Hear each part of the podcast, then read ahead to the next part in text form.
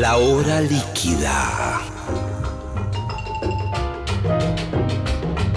Palabras, historias, anécdotas, canciones destiladas a lo largo del tiempo. Un cóctel que se evapora, una hora que se escurre entre las manos. Mi nombre es Gillespie y les doy la bienvenida a La hora líquida.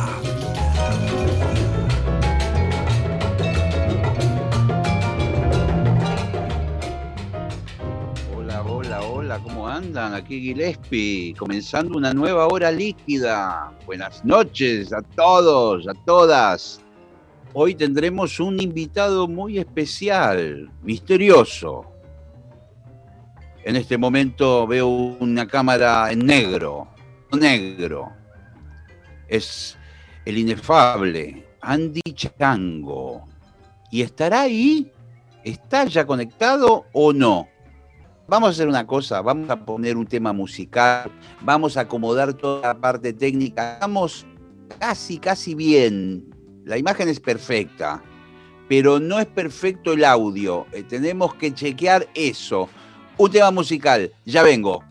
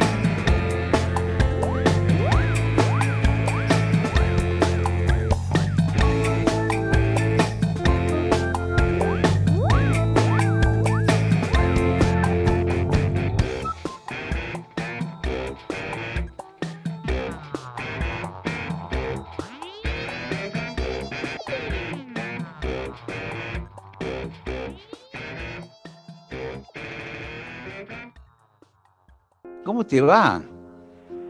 La verdad que muy bien. Un poco preocupado porque estaba desde las 8 menos 10, pero me falló algo, ¿viste?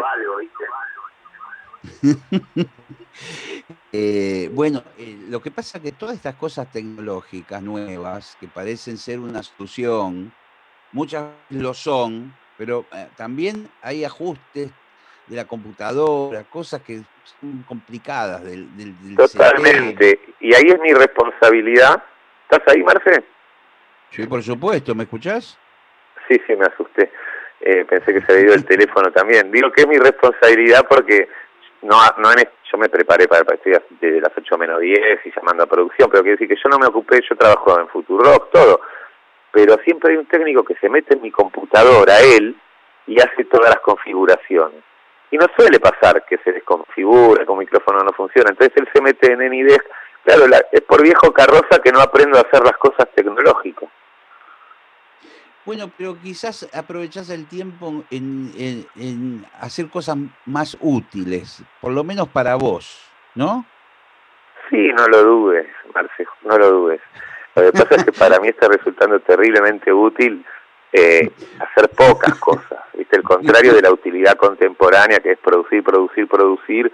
Yo cada día que paso cerca de un árbol y sin preocupaciones le estoy robando al mundo algo que creo que ya no va a suceder nunca más y a eso me dedico básicamente. Obviamente tengo que concentrarme en algunos trabajos, pero que me gustan y los hago acá tranquilo de momento. Sí, vos sabés que estoy viendo el entorno donde estás. Parece un parece que estuvieras en una cabaña en Bariloche. ¿Dónde estás? Sí, es, casi lo mismo. Es, estoy en Merlo, en el en Libertad, partido de Merlo. y pero la verdad que es un country, es una cosa rarísima, es un country que tenía mis viejos en los años 70, que eran todos como profesionales, ¿viste? De, de esa época, de esos tipos de progres del año 70. Y curioso, porque acá, ¿viste? De este lugar salió gente, yo que convivía todos los fines de semana con Axel Kicillof, con, venía al principio Andy Mesov también, los chicos de la portuaria, que no sé si ya hablamos de esto una vez, Axel Krieger, una pandilla bastante interesante lo que salió de estos padres progres que estaban re locos, la verdad. Pero esto vino con el correr de los tiempos en que esto era una estancia medio del campo y después se puso todo villa alrededor, vendieron, se murieron todos. Y ahora es un barrio, viste, con el vecino arregla heladeras, hay gente acá de Merlo que ya vive acá como todos los días, no es más de fin de semana. Eh, yo acá pasé la infancia, pero esto tiene un aire de decadencia, hay tiros, robos, problemas de seguridad Ahora contraté una alarma, yo acá vivía con las puertas abiertas, ¿viste? Nunca se cerró esta casa. Ahora con fotosensores para cuando me vengan a chorrear por la duda que no me secuestren. Eh, bueno, cambió muchísimo, pero es un lugar eh, que sigue manteniendo para mí la frescura inicial porque soy un ser de fantasía y estos árboles que vi de la infancia al final son como mi única pertenencia. Después de dar tanta vuelta por España, tantas casas, creo que tuve 16 casas en España en 20 años nunca, no me quedé con nada, ni recuerdo, ni objeto. Creo que volví acá porque fue una manera de encontrar algo de, infancia. Sí, y me parece muy interesante el cambio este y, esta estadía que estás haciendo de una especie de, zona rural para vos. Ahí... Bueno, acá es rural, hay árboles hermosos, hay unas especies de aves divinas, cotorras, tenemos la, la el otro día se colaron unos ciervos del vecino, pero una vez que salís de acá, eh, es rural, no, es, la selva, ¿no? Quiero decir que, que, que con urbano, la noche no, no podés salir, no, porque hubo unas casas tomadas, un malentendido, pusieron un laboratorio, mataron a un pibe, quemaron las casas, vino la policía, hay capos, mafia de una cosa y de la otra. Es un quilombo, sí, me parece que vos lo sabes perfectamente. Sí, yo lo sé porque soy un, cultor del conurbano. Yo nací en este ámbito y vivo hasta el día de hoy. Es decir, que conozco esa, esa especie de, de, situación donde de repente está todo bien y de repente está todo mal. Sí, sí, como en el Far West, Hay momentos buenos, momentos complicados. Y sí, o sea, eh, perfecto, y además por tocar, ¿no? Habrá sido a todos los, a todos los, las zonas de, esta provincia y de todas las demás. Sí, señor, pero bueno, como, como dice alguna canción de rock, en el oeste está el ajite, y ahí estás vos, en el oeste. Sí, pero te repito que estoy hecho un viejo carroza espectacular, que agite, si a las nueve y media de la noche me da un noni, estaba preocupado con la porque no había entendido si era de 8 a 9 o de 9 a 10 y yo a las 10 estoy durmiendo, Marce. Hoy también, hoy juega Argentina, el partido con... Ah, hoy, sí, pero lo veo en la cama. Yo los partidos de las 10 me hago una bandeja con comida y mesa dulce, eh, llevo copita de vino y ya instalo en la cama todo el kit. Qué bárbaro. Y, escúchame, se te ve muy feliz. Has, eh, has cambiado un poco tus hábitos, ¿verdad? La verdad parece muchísimo, pero no me gusta decirlo porque me siento como Juanse, Gastón Paul, viste, no, ni en pedo. Eh, los atenué, no los cambié, sigo teniendo los mismos, pero la, eh, los, los más heavy eh, en la misma parte y los menos heavy, como siempre. pero, pero digamos, no, no, no andás dando vueltas por la noche porteña. Eh... No, no se me conoce salida nocturna, relaciones sexuales, eh, ensayos, nada. Estoy acá haciendo caminatas, estoy jugando muy bien al tenis, sí, como siempre, viste, el pasito, el buen tinto, la gastronomía, pero no tengo actividades sociales tampoco. La verdad que estoy descubriendo una felicidad enorme en, en estar solo en esta casa maravillosa de San con su chimenea. Ahora con unas palos construí un mini golf en el jardín. Lo hice yo, hoy lo estrené. Y estoy feliz con esta, estos detalles. Encontré vinilos de mi tía y una máquina reproductora y estoy armando el tocadisco. Mandé traer un piano, voy a poner para grabar. Hace seis meses, pero de a poquito voy construyendo mi, mi lugar, que va a durar lo que duran mis cosas, un año, un año y medio, pero estoy feliz. Me gustaría que, eh, contrastar esta charla prácticamente, o sea, estamos en, con, con, un ambiente, con una atmósfera media folk hoy en el programa, eh, pero me gustaría contrastar esto con, con todo lo que fue la vorágine tuya de tantos años, de 20 años, 25 años en Europa. Que me cuentes un poco cómo fue esa aventura loca. Es que vos lo sabés muy bien, Marce, que cuando la locura es total, no se puede explicar. Vos podés contar tus canitas al aire como Coppola, ¿viste? Estaba ese, ese día, estaba en la fiesta de los Emiratos Árabes, pero cuando es todos los días durante 20 años, ¿qué, ¿qué demonios vas a contar? ¿Qué te va a contar Miguel Abuelo? Antes de morir no se va a acordar de nada. Eh, ese es un quilombo la pregunta que me estás haciendo. Mil disparates, un mono con una navaja, te digo frases que se me ocurren. Eh, apogeo total, social y profesional dentro de mis límites. Eh, todo debacle, de volver a subir, actriz millonaria, quilombo, viajes, el hijo y una locura, qué sé yo, es muy difícil de resumir. Yo mismo no, cada día que estoy solo y tranquilo, se me aparecen escenas y cosas que tengo que, yo hago como que tengo una computadora y la pongo en carpetas y lo mando a la papelera, porque se me vienen unos papelones a la cabeza y unos momentazos y unas emociones y unos afectos que dejé y unos conciertos y unas locuras en geografías extrañas y también partes más heavy y es todo un paquete que no puedo, yo mismo no solo no te lo puedo contar, sino que lo estoy clasificando y poniéndole expedientes en mi cerebro para poder vivir el presente sin la carga de sentirme un viejo carroza, como vengo repitiendo, o un sobreviviente, o un dinosaurio de no sé qué garcha, o un rockero, todas palabras que me hacen sentir diez viejos carrozas. Entonces tengo que guardar todo esto en la papelera para vivir el presente con contemporaneidad. Pero, pero yo te voy a ayudar a decodificar algo. A ver si. Vos en un momento te vas a España, que, es un país zarpado en cultura, en historia, eh, es, eso es pleno primer mundo. Eh, y apareces. A primera vista, sí, a primera vista. ¿En Madrid o en Barcelona? En Madrid al principio, los primeros 15 años, 10, los productivos en capital. Después es verdad que ya hizo un retiro a las tierras.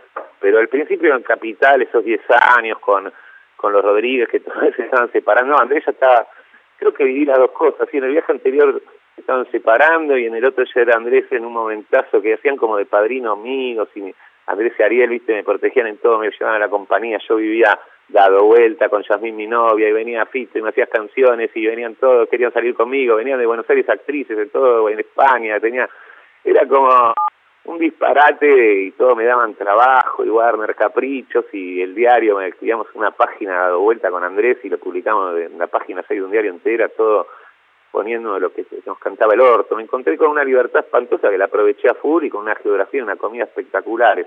Lo que sí pasó también es que para como yo había enfocado mi carrera, por decirlo de alguna manera, que era ir a full tomando falopa y haciendo desastre y cantándole a la droga. Al final que haya tanta buena onda, no fue bueno, porque no le llamó la atención. En Argentina, con la décima parte, con ir a un programita de tele, no sé las cosas que hice en España, que acá hubiera ido preso 500 veces y 20 titulares de diario. En España, como está todo bien y no juzgan a. Ni, o sea, tiene, como ya tiene el tema de la heroína, también no tiene un problema con la coquita social, el músico falopero, no, pero no le llama la atención tampoco, no tienen el morbo, eh, no tienen el escándalo. Yo que era un ser totalmente provocativo, eso ya lo vemos en Argentina, ya te digo, con tres apariciones fugaces. En España fui provocador al pedo, porque fui provocador en un sitio donde estaba todo bien, tenía que haber sido un grabadito más relajado. Yo estaba con el chip argentino en España. Qué, buena, qué, qué buen resumen que hiciste. Qué bueno. Sí, ya, ya, me, ya me visualicé todo lo que, lo que, lo que pasó. Pero, y, y encontraste digamos, eh, en, los músicos de allá, colegas, incluso los argentinos que estaban, ¿encontraste eh, buena onda eh, para, para, hacer tus proyectos, digamos, ahí con, con, Calamaro y, amiguetes varios? o, sentiste que, eras un tipo que venía de otro lado y que, te iba a costar Andrés y Ariel cuando llegué, terminaron siendo mis músicos y mis amigos todo el tiempo que estuve, más tiempo que el que duraron con Andrés o con Ariel, quiero decir. Conocí un cúmulo de gente increíble, más la que ya conocía.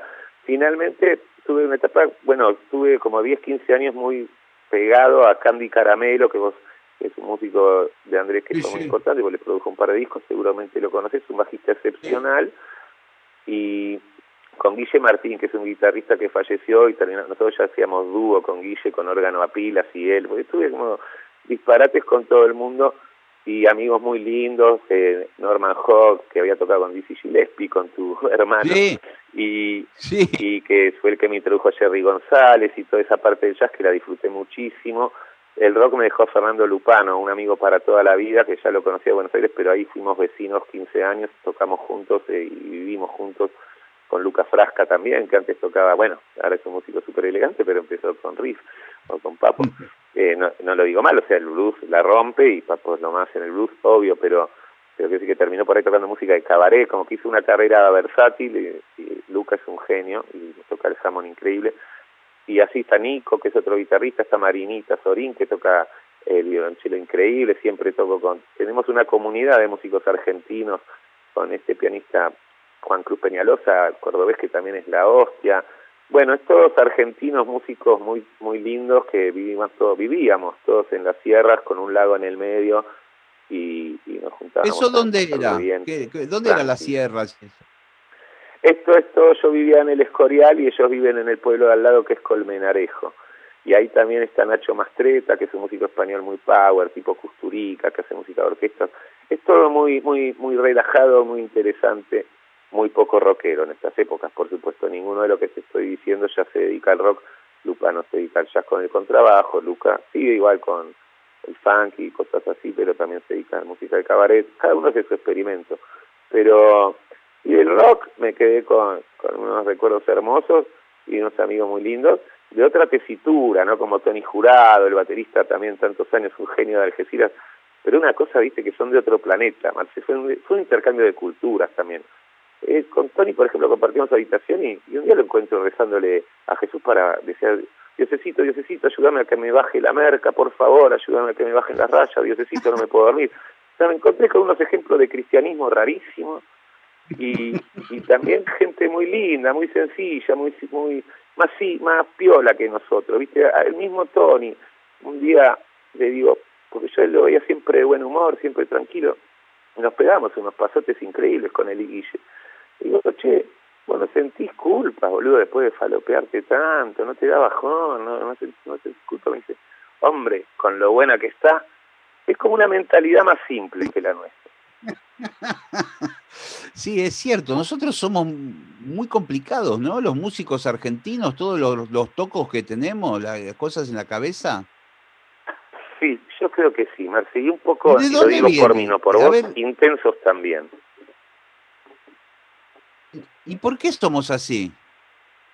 Y porque la Argentina es un psiquiátrico gigante, nos formó con los militares, con la locura, la corrupción, la represión, la de la democracia, las drogas pero con ignorancia, eh, campeones del mundo, corralito, van pasando los años y te va haciendo una lobotomía que vos te crees normal, pero cuando te comparas con otras especies eh, o con gente de otros países, por ahí te das cuenta que está chiflado. ¿Y, ¿Y cuándo empezaste a, pensar en volver? Porque viste que la gente ahora está de moda mostrar gente que se quiere ir de la Argentina, ¿viste? Eh, y, y, a veces eh, a mí me interesa saber por qué la gente regresa. Me imagino cuáles son los motivos, pero me gustaría que me los digas vos.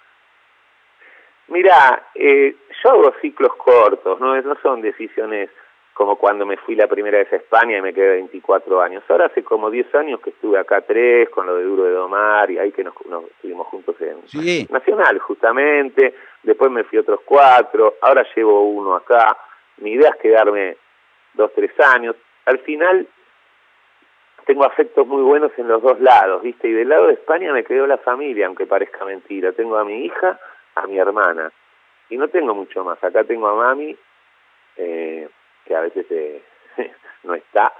Eh, en fin, eh, tengo a mamá y, y nada más.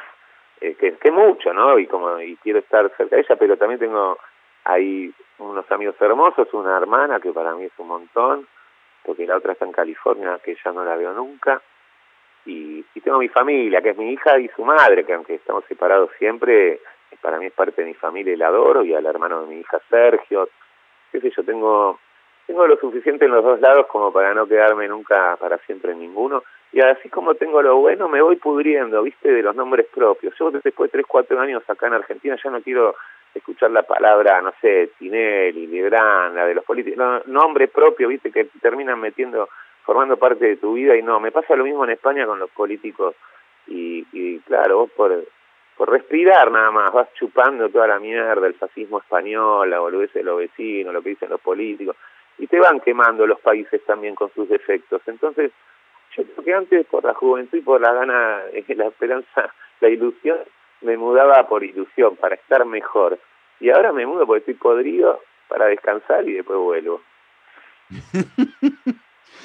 eh, Ahora imagino que estás en, una etapa de, desconexión. No hace tanto que viniste, ¿a qué hace? ¿En la pandemia fue que regresaste? Vine el 31 de julio del año pasado. Creo que voy a cumplir un año dentro de poco. ¿Cómo te pegó el tema de la pandemia en el sentido, es algo que te preocupa?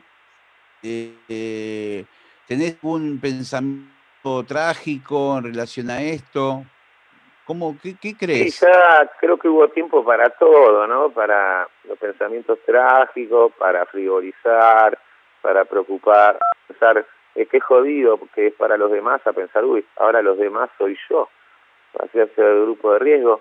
Es un cúmulo de, de procesos que van rotando, pero tampoco me gusta quedarme, creo que ya hace, esto ya existe hace suficiente tiempo como para que yo lo descarte. No en el sentido que me chupe un huevo, en absoluto, el dolor, la preocupación, los cuidados, la acción, pero mentalmente ya hace rato que entiendo que el mundo va a ser un devenir medio caótico, no espero mucho del ser humano, mucho menos de la humanidad y de la, del mundo y todo, creo que está bastante jodido, que si no hay pandemia va a haber otro quilombo gordo siempre, o casi siempre, entonces, más o menos trato de no pensar en esos términos y concentrarme en eso, en, accionar, en comportarme correcto con la pandemia, eh, hacer las cosas que hago bien, pero después todo lo que puedo evadirme, y por eso vivo retirado, para tener tiempo para estar colgado. Todo lo que, como te decía al principio de todo, para mí cada rato que paso al sol, al lado de un árbol de buen humor y escuchando música clásica,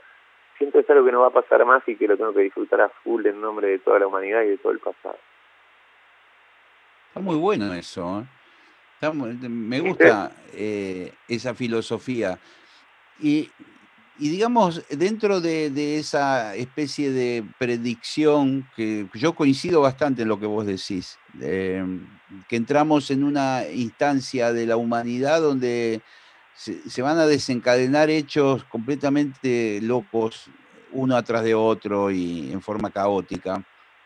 Eh, y posiblemente la profesión igual yo que vos tampoco lo decís en un sentido apocalíptico, sino que es algo más bien matemático, que ya los hechos, como ahora funcionan todos exponencialmente, se van a ir precipitando cada vez más rápido y eso va a hacer que haya más quilombos, pero ponerle que afuera haya un lapso de tranquilidad, los quilombos siguen igual, ¿eh? Con, conmigo, los afectos, la, mente que tengo, todo. Quiero decir que en general ya no espero de la vida una, una panacea de tranquilidad, una seguridad, una felicidad, sino que me voy conformando con los momentos porque veo que el resto es un quilombo. Pero no solo a nivel de esto del planeta, que yo estoy convencido porque boludo no soy y analizo un poquito de, cómo es fácil, ¿no?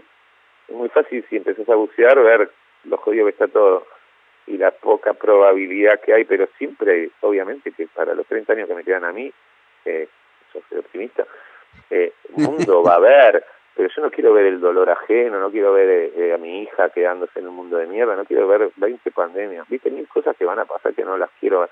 Eh, quiero concentrarme en cada momento, pero te digo, aunque estuviera bien afuera, ya envejecer y, y todo, y la vida, y todo es un quilombo igual, entonces yo ya no voy a luchar porque sea algo estable y placentero, sino que prefiero eh, estar lo más estable y placenteramente que pueda en cada segundo.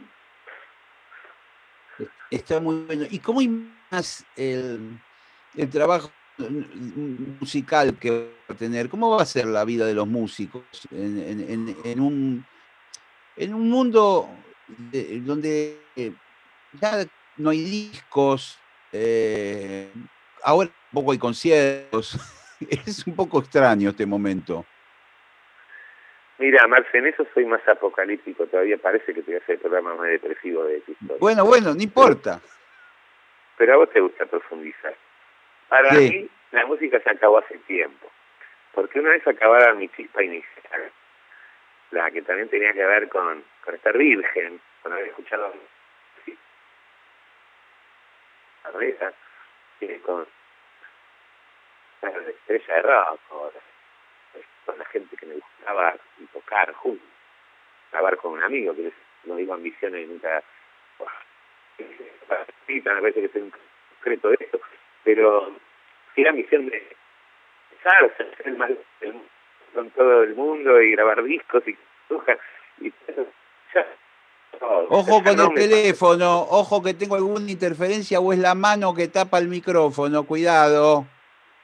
Cuidado. ¿Hay mejor? Sí, perfecto. Decime ¿Sabes que mi psicóloga me dice lo mismo y me caga puteadas? Es cuando me voy a armar el cigarrillo y suelto el teléfono y lo pongo pegado a la oreja y ahí se escucha mal. Pero continúa, retoma. Y no sé si puede estar volando muy rápido, no digo bien, no, pero, Estaba bueno, esa cosa de, de grabar discos y era? Ah, sí, bueno, se decía que en ese sentido a mí eso ya, ya me pasó en cuanto a lo interno, ¿no? Esa necesidad de mostrar que mi, mi sensibilidad, mi creación, mi, mis ideas, lo que sea, la falta, se me fue ese entusiasmo, pero lo peor que me pasó es que para mí me, me pasa un poco como que no lo puedo evitar, pero hay un cansancio en la repetición. Yo creo que hay música de sobra que Viste que está buenísimo que, que del clasicismo tengamos a Mozart, a Haydn y a cuatro más. Está genial que del romanticismo tengamos a Chopin, a Schubert, a Schumann y a cinco más y a cuatro de transición.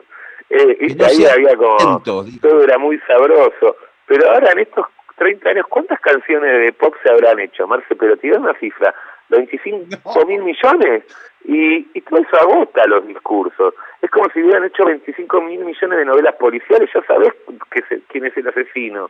Eh, eh, se está agotando el discurso. Ya rompieron con la armonía hace 130 años exactamente, aprox. Pero, pero también fue un fracaso para mí.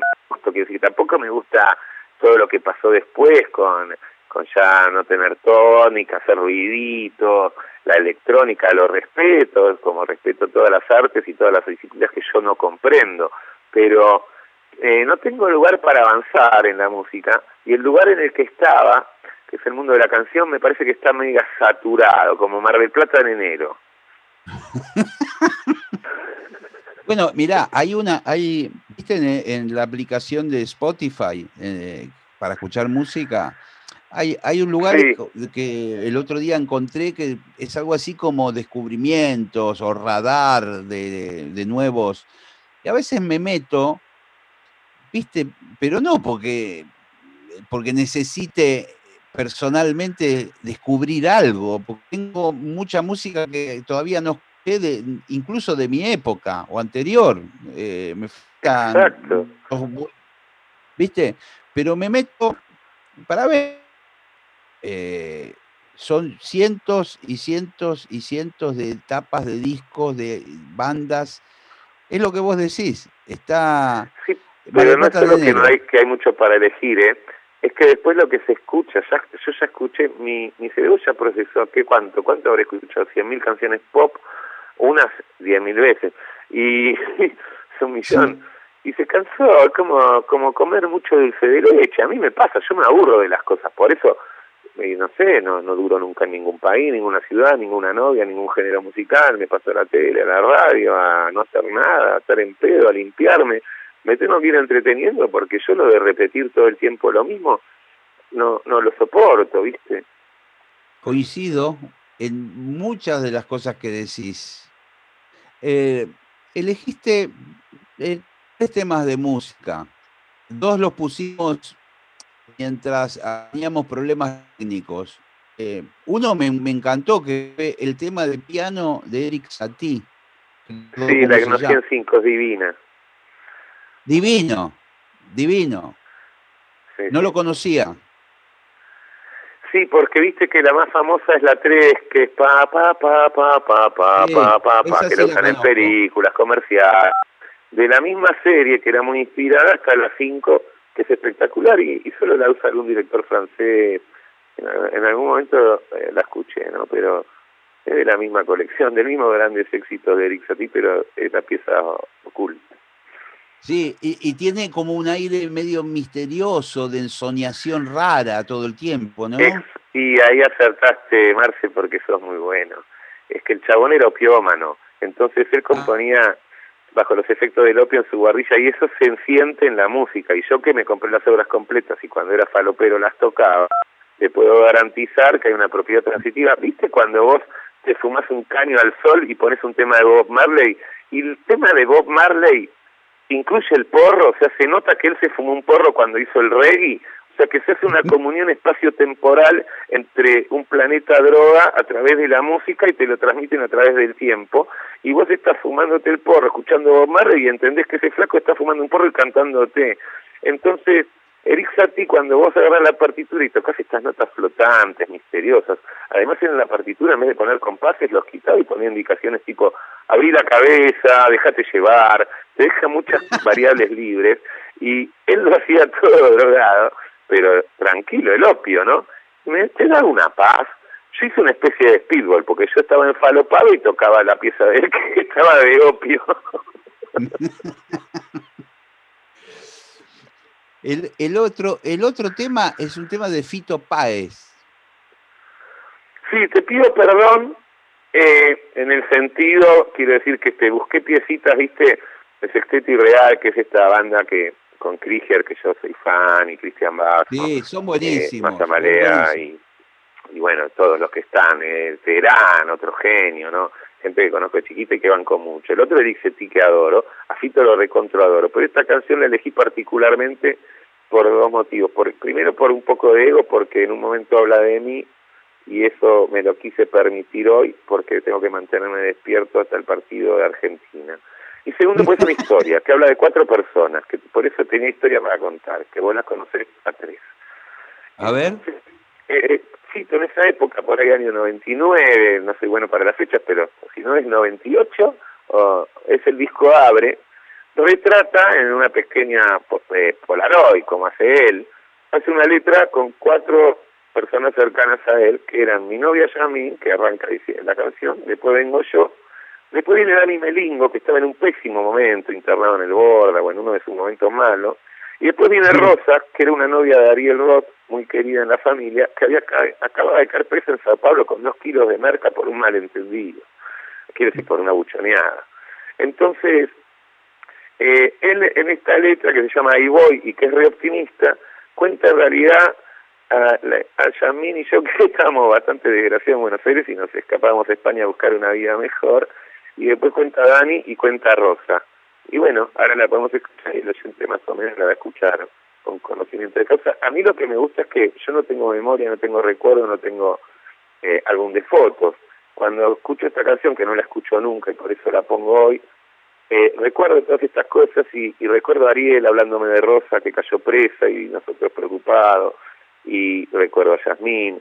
Eh, gracias a esta Polaroid, como te decía, tengo un recuerdo que sí queda, esta canción, producida por Joe Blaney. ¿eh? Vamos a escucharla.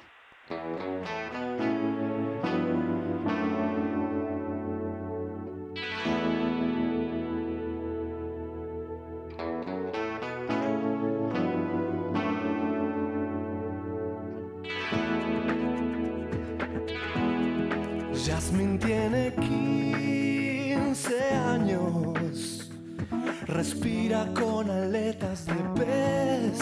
Jasmine es tan delicada, sus ojos son dos gotas de té.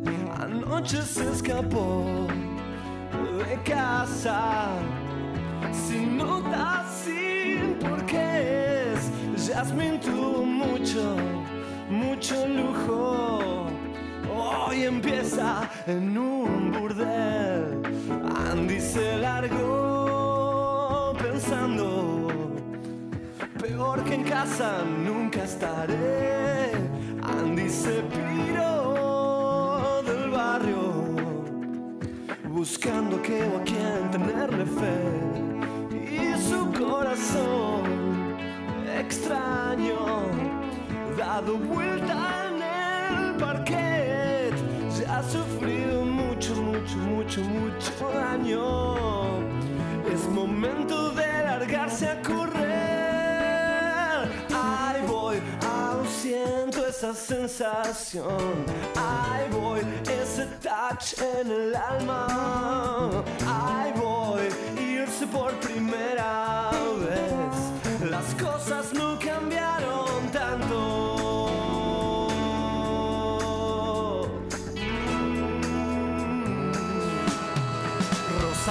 Se quedó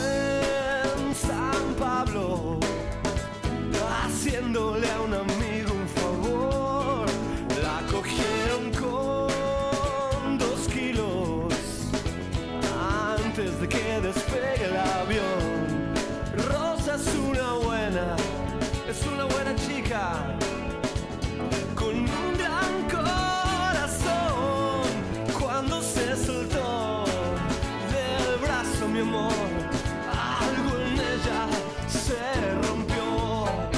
Dani tiene un cuenta gotas de gotas que no caen al mar. Si le quitan las pastillas, hay voces que empiezan a hablar.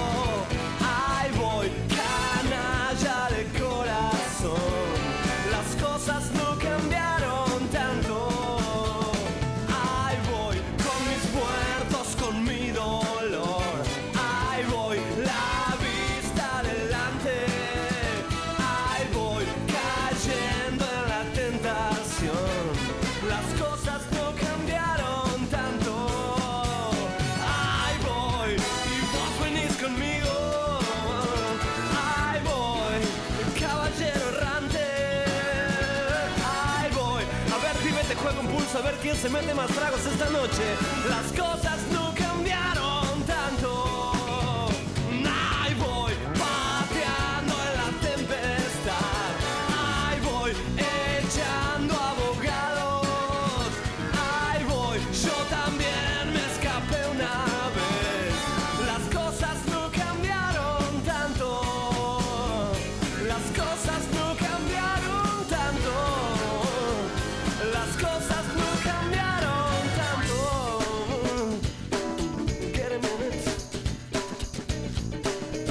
Fito Páez.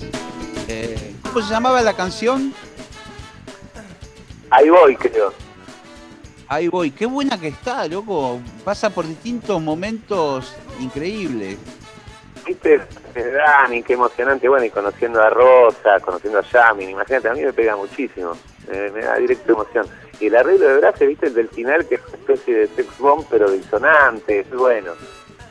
Sí, sí, sí. Y con tu explicación previa, tomó otra dimensión la canción. Bueno, la verdad, Marce, como te decía, me parecía un poco egocéntrico, pero era lindo para tu programa con la historia completita de Rosa, Dani. Poniéndolo en contexto, creo que estaba bueno y la disfruté muchísimo. Puse la compu, eh, Ah. saqué el teléfono y me lo escuché a todo volumen. Ah, perfecto. ¿Lo ves a Fito Páez de vez en cuando? Hable hoy, ¿querés que te ponga? Ah, no te puedo poner el audio porque no tengo el micrófono. Seguimos un diálogo muy bueno. Está en Miami y me dice que lo mandaron a un lugar que parece Camboya, con ríos marrones y selva. Y le digo, pará, eso no es Miami. Eso, bueno, serán los americanos que te pusieron una decoración para que te sientas como en Rosario. Y entonces después me mandó una foto y le dije, no, no sé, estoy en el peor lugar de Miami. Fito logra unas cosas increíbles, Marce. Parece el tigre, te lo juro. Le dije, no, boludo, estás en Rosario, no estás grabando ningún disco. Ah, hablando de eso, ¿sabes qué? El tema de este Ahí Voy, estaba Pete Thomas, ¿viste? El baterista de los Attractions. Sí, sí, de, Elvis Costello. que se vieron también Ariel Roth, Fito, ¿viste? Tocar con los Attractions. De hecho, yo fi- Ariel grabó un disco en Francia que me llamó de tecladista y el bajista, el otro tecladista y el baterista eran los Attractions. Y, y Fito se acaba de dar el gusto, esto es lo que te quería decir, y perdón el pequeño narcisismo de hoy. Me cuido tanto, Marce, de mi programa, no ser narcisista que lo estoy diciendo en el tuyo. Pero bueno, por eso soy entrevistado y no conductor hoy. En definitiva, eh, te iba a decir es que a veces me voy un pelincito por las ramas, pero estaba cerrando un pensamiento. Bueno, no sé. Eh, Fito que está grabando con unos músicos alucinantes en Miami. Ah, sí, esto, sí, la primicia esta, que acaba de grabar un tema con Elvis Costello. Todo lo que dije yo cae en el terreno de la nada, porque el guacho de Fito acaba de grabar un tema de él con Elvis. Costello al lado, men. Tocando y cantando, qué sé yo, un disparate. Un disparate, un disparate. Qué bueno, qué, qué bueno. La verdad que hace tiempo que no. De hecho, una entrevista similar a la que te estoy haciendo a vos en este mismo programa, hace un tiempo atrás. Y, y siempre me sorprende el loco, porque no para, ¿viste? No para. Siempre. Es una máquina de producir, ¿no? Pero en el caso de Fito lo veo bien, no lo veo como un empresario, como un ambicioso. Es, es una máquina de producir, pero también produce cosas que no le convienen, ¿viste? Como libros, películas, que le va mal. Es una máquina de verdad, no una máquina... Tiene obviamente su astucia, su, su entorno, su, su management, pero él tiene una pureza que, que la vi en muy pocas personas. Eh, tanto que hablamos de la locura y de España y de todo, a lo largo de estos 30 años hay una sola persona, Ariel Roth lo puedo considerar también, pero sin tanto exceso en, la, en estos 30 años, lo estuvo antes en la época de Tequila. Eh, la única persona que podemos agarrarnos el mismo pedo de siempre y tal vez seamos dos locos, pero los dos sentimos que estamos más cuerdos que nunca, eh, que le haya ido bien, es Fito. Todos los demás los perdí como interlocutores. Digo de los, los que les va muy bien, no, no digo vos, Marce, o Mariano Otero, la gente normal. Digo los que les va especialmente bien. El único que considero eh, que tiene humanidad eh, todavía pura, raíces creativas fuertes y cierta bonomía, con todos los defectos de, la, de una diva, es Rodolfo Páez. La verdad que con todos los prejuicios que le tiene de joven lo terminé admirando de grande. Fíjate las paradojas. ¿Te imaginas eh, volviendo a tocar pronto? Bueno, eh, sí. Pues Tengo, me llamaron para la música, la canción de una película en España, así que estoy obligado a componer y grabar una canción. Sumado que yo ya había traído el piano y una tarjeta de sonido y estaba mentalizándome para lentamente retomar mis estudios de música, esta canción me va a obligar a volver a componer. Eh, en- por demás, aparte de eso, hay un, el Café Berlín es el lugar de España que, íbamos todos, de donde va el Cigal, a los flamencos, donde conocimos a Jerry González con Andrés, fuimos con Fito en los 90, 30 años programando música todos los días, donde va, donde te va y Cigal, eso, son amigos míos. Es como el PRI de a mí de la época de, España, lo viste que siempre hay un lugar, menos ahora, siempre hay un lugar que es el lugar. Y este lugar es el lugar de Madrid de hace 30 años. Da la casualidad que ahora compró una, una parte, eh, este amigo Lucas Frasca, bueno, de mis músicos de la sierra, no sé qué, abre sucursal en Miami, abre sucursal en Buenos Aires. Entonces, probablemente empiece a involucrarme, participar de la noche en el tema de programación un poco, hacer de prensa, eh, hacer un programa de radio, y eso me hizo coquetear con la idea de hacer una fecha mensual de cualquier tipo, pero sí de volver a tocar en vivo, que está genial. Qué bueno, por, ahí podemos hacer alguno de esos estándares de jazz que, alguna vez eh, fantaseamos hacer. Sí, Marce, igual te voy a decir una cosa, vamos a hacer cosas. Yo no tengo el nivel de jazz que manejas vos, porque el jazz, como vos bien sabés, o lo tenés o no lo tenés. Y yo, cuando te propuse eso, estaba estudiando jazz, pero mi confusión no supe medir.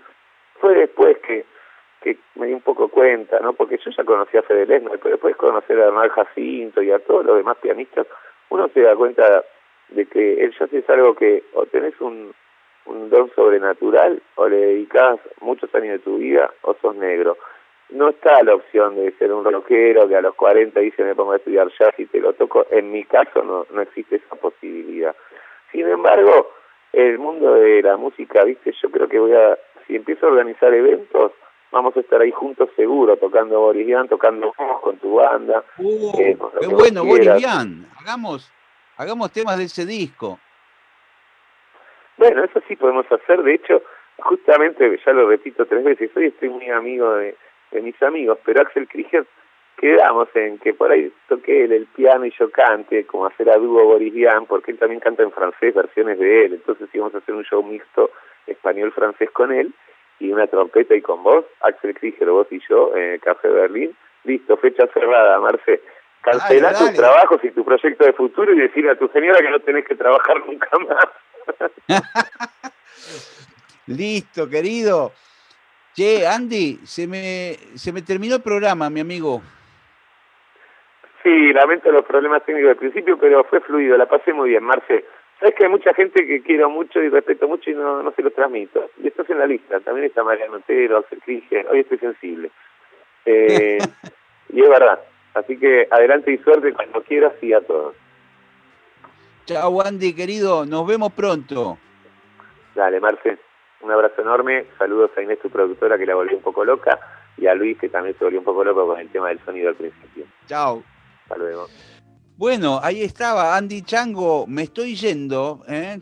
se ha terminado la hora líquida, hasta el martes que viene a las 8 de la noche. Adiós, chau chau.